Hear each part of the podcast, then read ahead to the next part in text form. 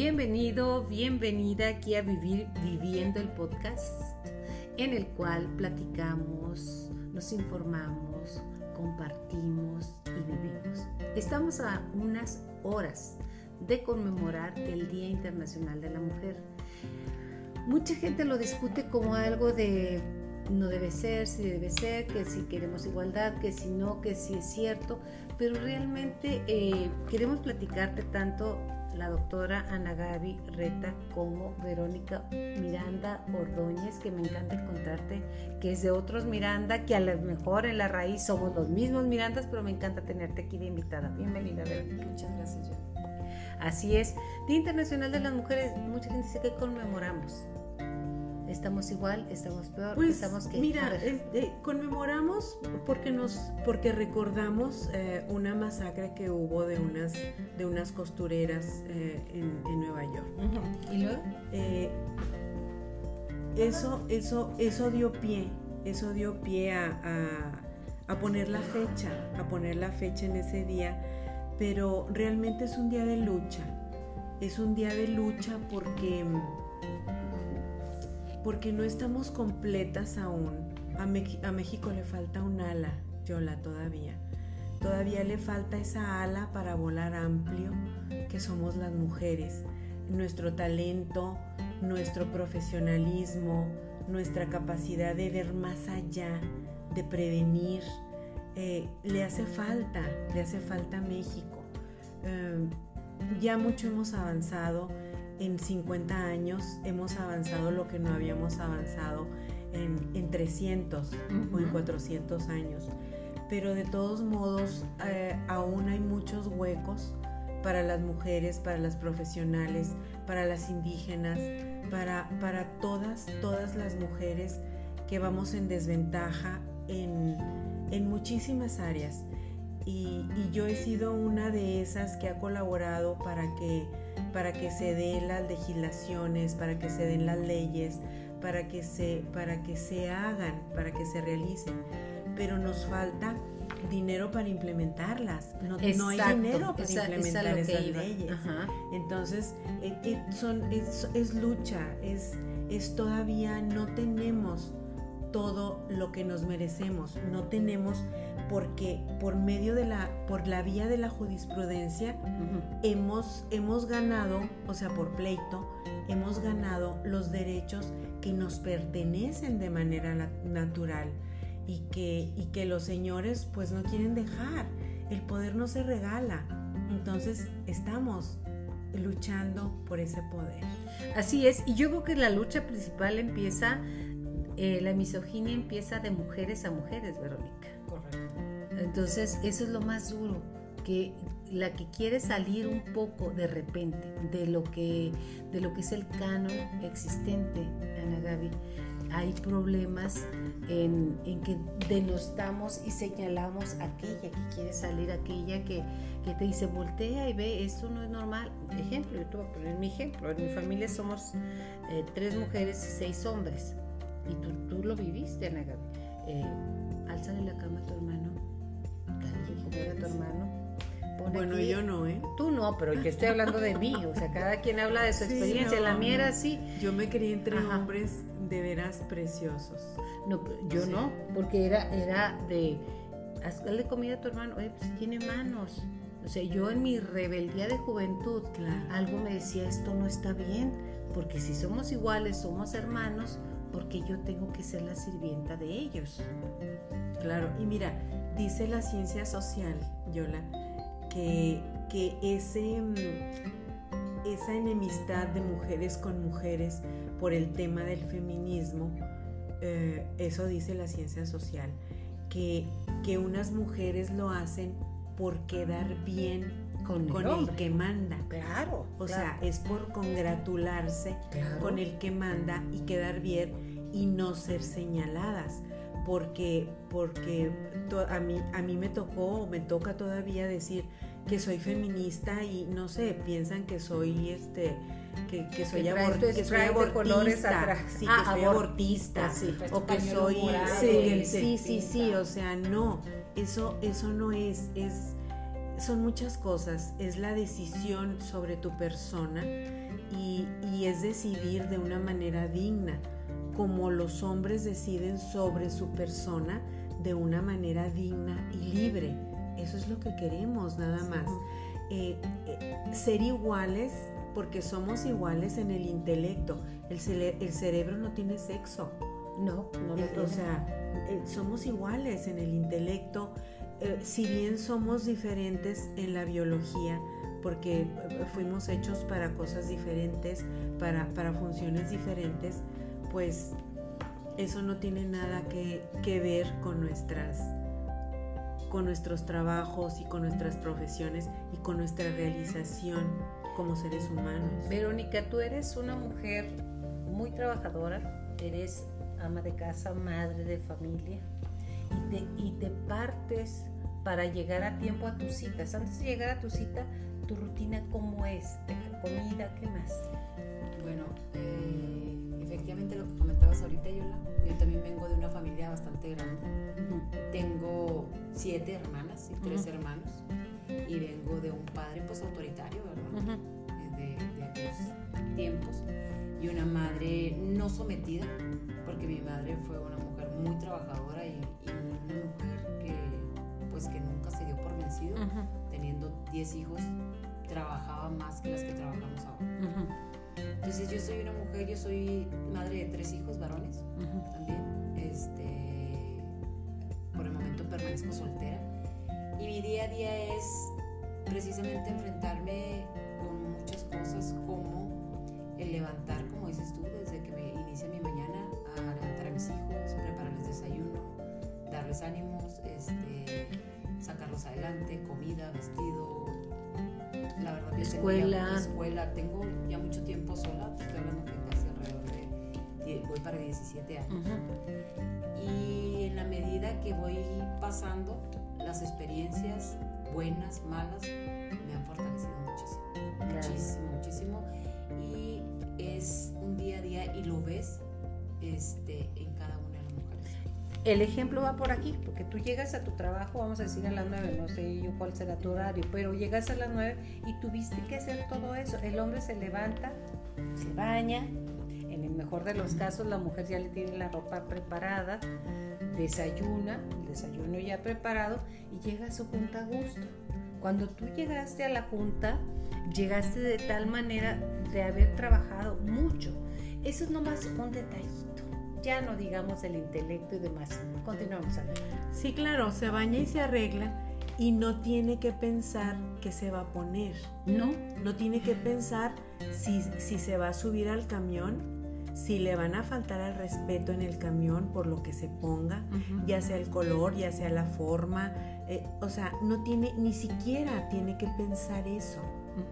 O sea, ellos, ellos no dimensionan lo que es ser mujer y lo que es em, quererse sentir respetada, querida, admirada y reconocer el trabajo, porque, porque muchas llevamos, hemos llevado doble eh, jornada. doble jornada de trabajo. O sea, eso, caramba, hay que reconocerlo. Sí, porque ¿qué hace tu mujer? No, no hace nada, se queda en su casa, no trabaja. No, no trabaja. El doble. Yo prefiero estar trabajando en la oficina. Que Pero bueno, de eso no se trata el programa de hoy. Esto fue nada más una leve introducción. De lo que se trata es de compartir con ustedes, que me encanta que estén con nosotros, compartir con ustedes un texto que Ana Gaby Reta le tocó hablar, escribir y mezclar ideas de qué estaría pensando Leonardo da Vinci al momento de hacer la tan afamada, reconocida Mona Lisa. Claro. Mira, ¿lo puedes compartir? Sí, claro. Eh, ¿Cómo nació? Es, nació, nació con la idea precisamente de la, de, las libertades de las mujeres y de la opresión que, que las mujeres han tenido a través de la historia y es una historia en la que, en la que yo combino la mitología griega y la historia del arte, que bueno, ambas me gustan mucho, y pongo a Juno como compañera. Juno es la diosa, fue, era la diosa del matrimonio y la maternidad. ¿Ok? Entonces la pongo junto con Leonardo da Vinci y hacemos una historia muy, muy padre porque Juno le pide que le haga una obra representativa de una mujer poderosa, porque Juno se pelea con Saturno, su padre, y bueno, esto sí, sí lo dice la mitología, se pelea con, con Saturno, este, pero yo le puse que es porque está inconforme por el yugo de las mujeres acerca del matrimonio y de la, y de la maternidad. Dice que eso las tiene... Em, las tiene esclavizadas, Y, y, dice, bueno, yo quiero terminar con esto. Entonces tú, Leonardo da Vinci, me vas a hacer una, una obra que permanezca, que una obra eh, este, que represente a la mujer moderna. O sea, la mujer de, no sé, no me acuerdo si en 1500 o en 1300, no me acuerdo los años de Da Vinci en este momento, pero hace mucho, mucho, mucho. Entonces, Juno quiere un, un retrato de una mujer moderna. Entonces, la Mona Lisa es la mujer representativa de ese tiempo. Y, y Leonardo da Vinci le pide a cambio de su obra no le va a pedir dinero ni le va a pedir oro, le pide la inmortalidad. Entonces, eh, eh, y he ahí. y todos conocemos a Leonardo da Vinci. Y, es inmortal, caramba. Ah, bueno. Claro, ¿Quieres que iniciemos con ella o seguimos en un, preámbulo? No, claro. Empezamos. ¿Qué te parece, Vero? ¿La escuchamos? Sí, claro. Será interesante ver, imagínate los años 1500 y pensar que empoderar a una mujer moderna, que es lo que aún estamos tratando de llegar. Adelante, Ana Gracias, muchas gracias. Pues el relato se llama La Reina de París. A la medianoche, el movimiento involuntario de sus cejas lo despertó. Sorprendido, abrió los ojos y vio a una mujer con un vestido de seda azul rey que lo observaba. Soy la diosa Juno, le dijo, estirando el cuello y con la vista de soslayo. Me complace, una diosa visitándome, respondió Leonardo. He venido a ordenaros una pintura, no para que me representéis, sino para redimir la presencia de la mujer en 1503 y en el devenir de los tiempos. Te aseguro que estás con la persona adecuada. He pintado diosas y reinas, comentó Leonardo. No deseo dejar constancia de nobleza. Soy desde tiempos de Virgilio Juno Regina, diosa por derecho propio, protectora de las mujeres, la fuerza de la vida a partir del matrimonio y la maternidad, cualidades dadas por Saturno, mi padre. He peleado con él, pues ese quehacer nunca me convenció, ya que cuando este mismo deber les ha sido impuesto a las mujeres, se convierte en una carga atada al cuello, que las ahoga y las conduce al cadalso cuando no les apetece como destino. ¿Y cómo podría yo expresar el rechazo a ese sino que se me antoja natural? comenta el pintor, con cautela de no sonar atrevido ante la imponente presencia. ¿Queréis un mural? No, comenta Juno con energía. Deseo un cuadro, una mujer que sea inspiración permanente de sabios y científicos, que les hable de nuestra intuición e inteligencia, de dulzura y poder, de serenidad y astucia, y al mismo tiempo de castidad y picardía, del dominio de sentimientos que vosotros los hombres pensáis que adolecemos, del frío desprecio y del calor avasallador que ofrecemos a voluntad. Una obra que muestre en el porvenir que las mujeres somos capaces de trazar libremente el propio destino. Difícil obra requerís, Juno Regina.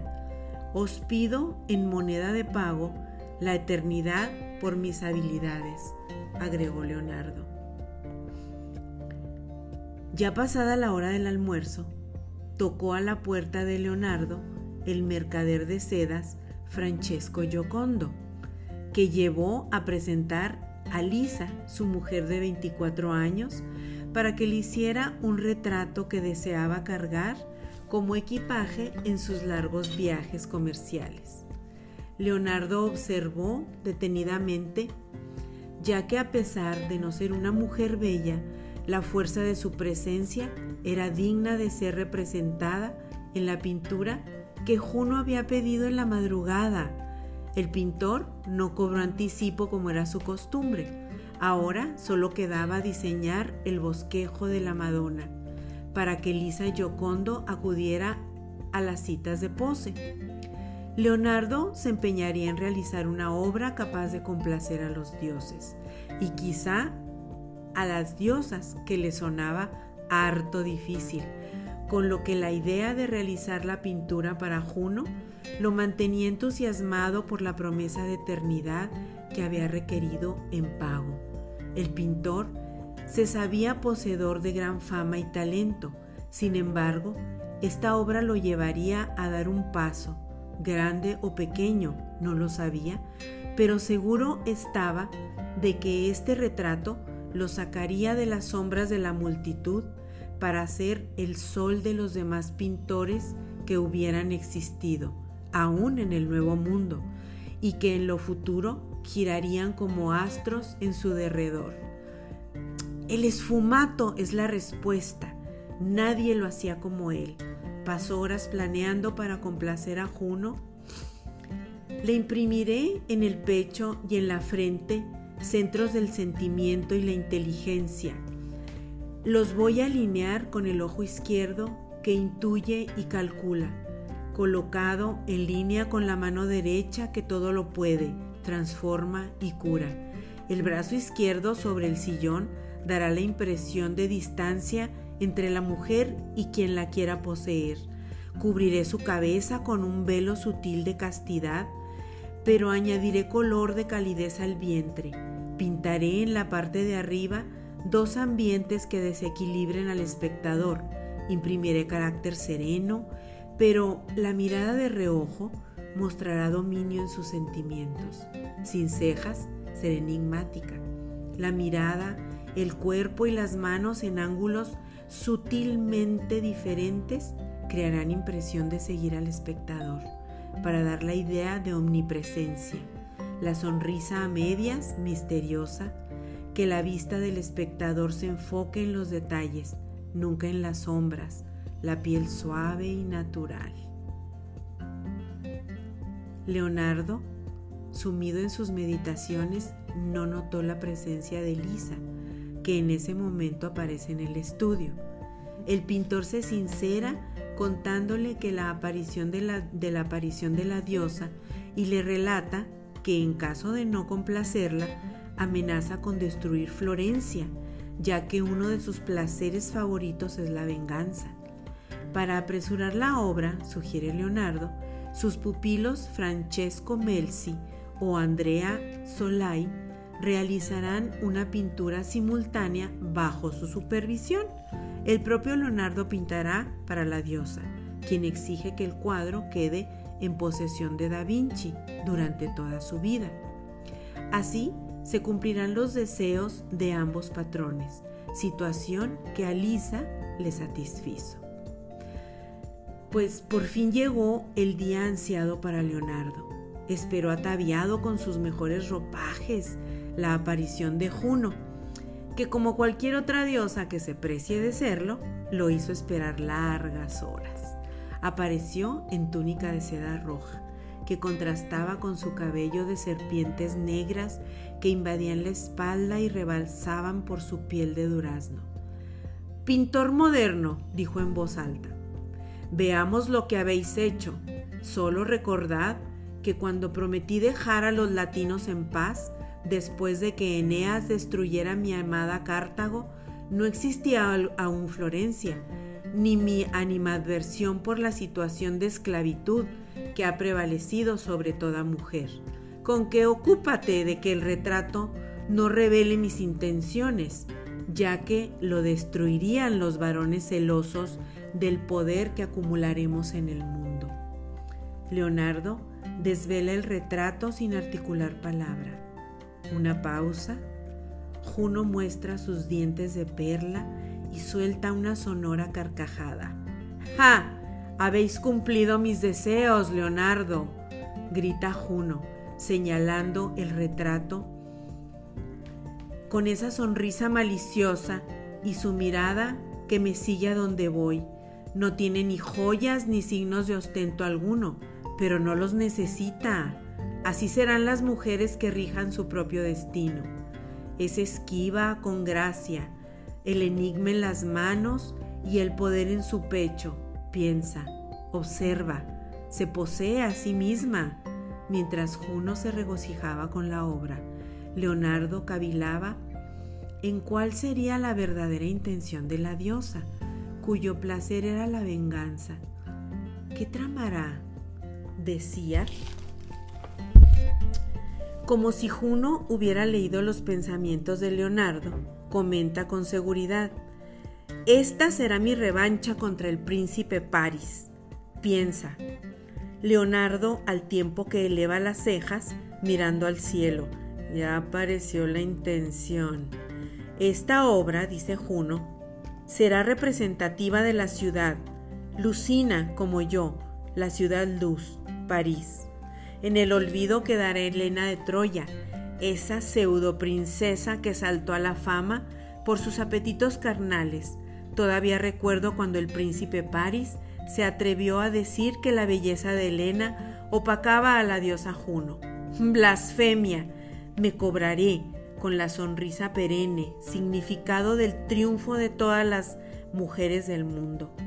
Tu Mona Lisa, Leonardo da Vinci, continúa Juno con exaltación, será el recuerdo vivo de que los hombres y el planeta Tierra han dejado de ser el centro del universo.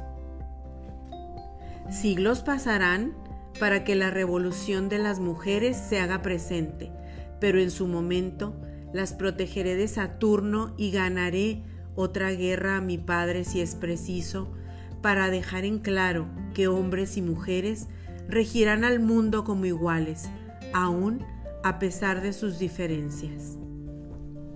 Muy bien, bravo. Ese es un, un hermoso sello de el por qué la Mona Lisa es tan enigmática y tan actual. Vigente siempre, pero Vaya, pues eh, el sello se lo pone el cuento, pero... Ah, claro, claro. Pero, pero de veras, es que pues no pasa de moda, es una obra tan bella y tan enigmática, enigmática representativa y uno de los principales em, atractivos que tiene es precisamente el esfumato, que tú ves que todo está oscuro, pero a la vez tiene forma, o sea, eh, ves, eh, puedes ver eh, las manos, puedes ver la manga de, su, de su vestido, o sea, no se pierde en la oscuridad que hay ahí, no se pierde y se ve, este, pues otras cosas, ¿no?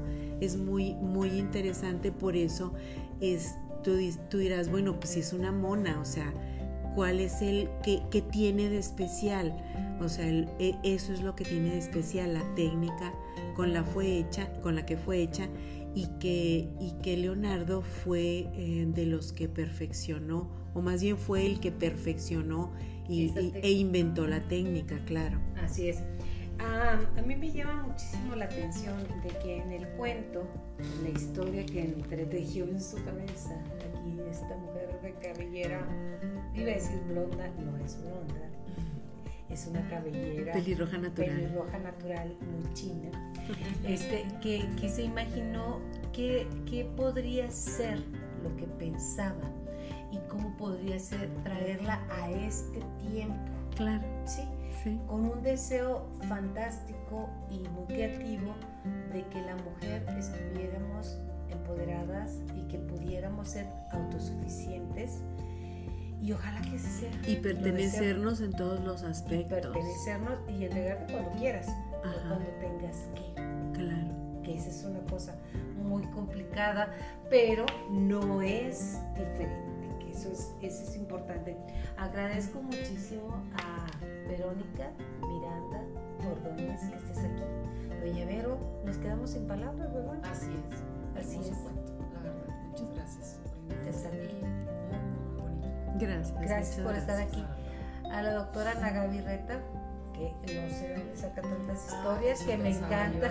momento Pero ¿cómo se le ocurre? Sí. Dices, bueno, ah, Muy bonita, la verdad. Estaba Gracias. viviendo,